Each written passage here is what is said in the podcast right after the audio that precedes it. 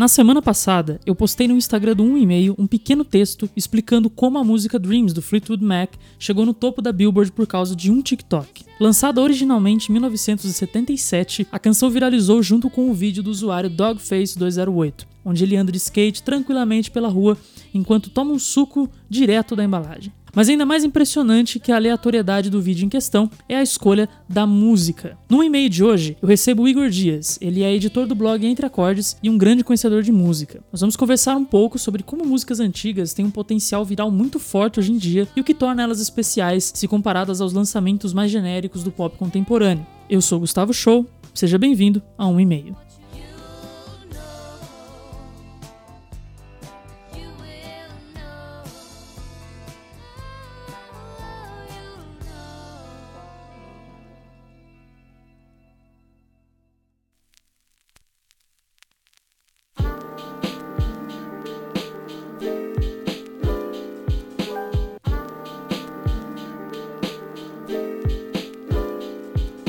Igor, além de editor e podcaster de um blog de música, você também é um dos meus melhores amigos e é um prazer receber você aqui hoje. Definitivamente, milhares, se não milhões de pessoas estão descobrindo ou redescobrindo a banda Fleetwood Mac. Como que você vê, pensando no público em geral, essa onda de um resgate de alguns grupos musicais do passado? Fala galera, aqui é o Igor do blog Entre Acordes e bom, para mim esse resgate se dá muito por conta da cultura pop e por, pelo que a cultura pop gerou na cabeça das pessoas. Essa música sempre teve lá, essas músicas sempre tiveram lá, esses artistas sempre tiveram lá, mas as pessoas hoje em dia acho que elas têm um certo nível de preguiça ou de às vezes até de desprezo por ser antiga ou, ou, ou não, não ter vontade mesmo de procurar, mas essas músicas sempre tiveram no nosso subconsciente. Então quando vem um, um, uma ferramenta de, de mídia social, um filme, esfrega a qualidade da, dessa música na nossa cara. É, as mídias sociais e o, essa mentalidade de pop, de, de repassar e de é, começar a consumir o um negócio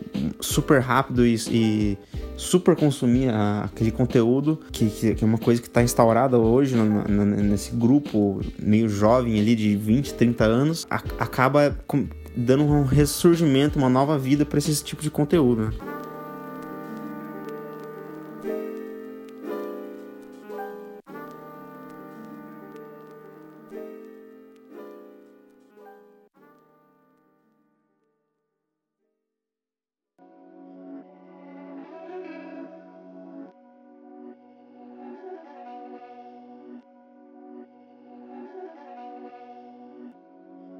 Eu queria observar que essa tendência, ela já é uma realidade também no audiovisual e na cultura pop como um todo, assim como o Igor mencionou. A produção de filmes como Bohemian Rhapsody e Rocketman e a trilha sonora descolada e nostálgica de filmes como Esquadrão Suicida e Guardiões da Galáxia reforçam a ideia de que existe um forte movimento de voltar para diversas bandas e cantores do passado como uma forma alternativa do consumo de música pop atual. E tem uma grande diferença aqui. Eu acredito que esse vídeo do Dogface 208, do cara andando de skate, ele não teria o mesmo impacto se sua trilha sonora fosse uma música da Cardi B, ou Blackpink, ou qualquer outro artista aí no top 50 das mais tocadas do TikTok ou do Spotify que seja. Tem algo de especial, além do saudosismo, nessas canções de décadas passadas. E isso não digo nem em questão da qualidade musical, mas sim talvez de algo maior e mais subjetivo. Igor, isso é impressão minha ou realmente estamos redescobrindo cada vez mais grandes artistas e valorizando esse passado da produção musical? Bom, para mim essa questão pode seguir por um, uma outra linha de raciocínio também, que é com que qualidade a gente redescobre esses artistas. Porque para mim a cultura pop atual ela se tornou em algumas algumas situações tão tóxica que não importa a música se ela vai ser boa ou vai ser ruim, aí sem entrar no mérito se a música é boa ou ruim, mas é, as pessoas ela aprenderam a consumir música de uma outra maneira. Que maneira é essa? A maneira descartável de se consumir música. Então, por mais que ele redescubra esse artista, ele não tá redescobrindo o artista. Ele tá pegando essa música, super consumindo essa música e depois descartando ela como ele faz com qualquer outra música que ele ouve isso. Isso porque a cabeça dele está sendo treinada há algumas décadas aí, digamos, desde 2010 ali, a, a, faz, a consumir música dessa maneira. Então, ao invés do cara pegar um artista como Fleetwood Mac, ouvir a, a música Dreams deles e ir atrás do disco dessa música, que é o Rumors, que é um descasso, o cara não faz isso, entendeu? Ele fica só preso naquela música, ouve, ouve, ouve, ouve, repassa, repassa, repassa, até esquecer da música e virar uma coisa descartável como qualquer outra música. Então, para mim, essa qualidade do redescobrimento do, do artista é uma questão muito boa de ser analisada também.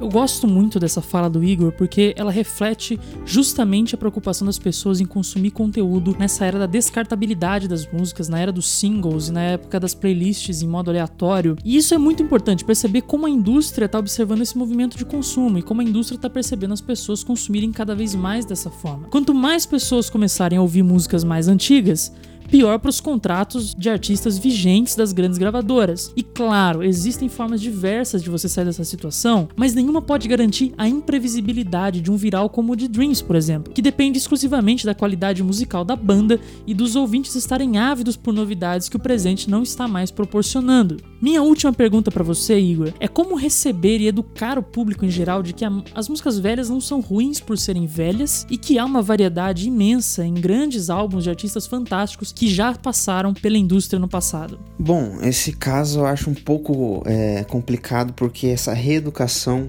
é, musical é muito difícil, porque esse preconceito principalmente aqui no Brasil, tá muito encarnado já nas pessoas. É que acham que música velha é ruim. A maneira de fazer isso talvez seja pela cultura pop mesmo. O próprio veneno talvez seja o antídoto, né? Então, talvez aí alguns heróis aí possam, como esse cara do TikTok, ou como um James Gunn da vida no Guardiões da Galáxia, possam trazer de volta essa, essa memória para algumas pessoas. Mas na minha visão, infelizmente, a maioria das pessoas eu acho que não vai ter volta, cara. E, eu acho que essas músicas vão para sempre ficar restritas a um, a um grupo seleto de pessoas e só vão voltar no mainstream vez ou outra. Eu acho que talvez uma outra maneira fácil seria ter um padrinho na música, assim como eu tive e assim como eu fui para algumas outras pessoas, que é ir apresentando. Você que conhece uma música boa, apresenta para um amigo, conversa sobre essa música com o cara e tentar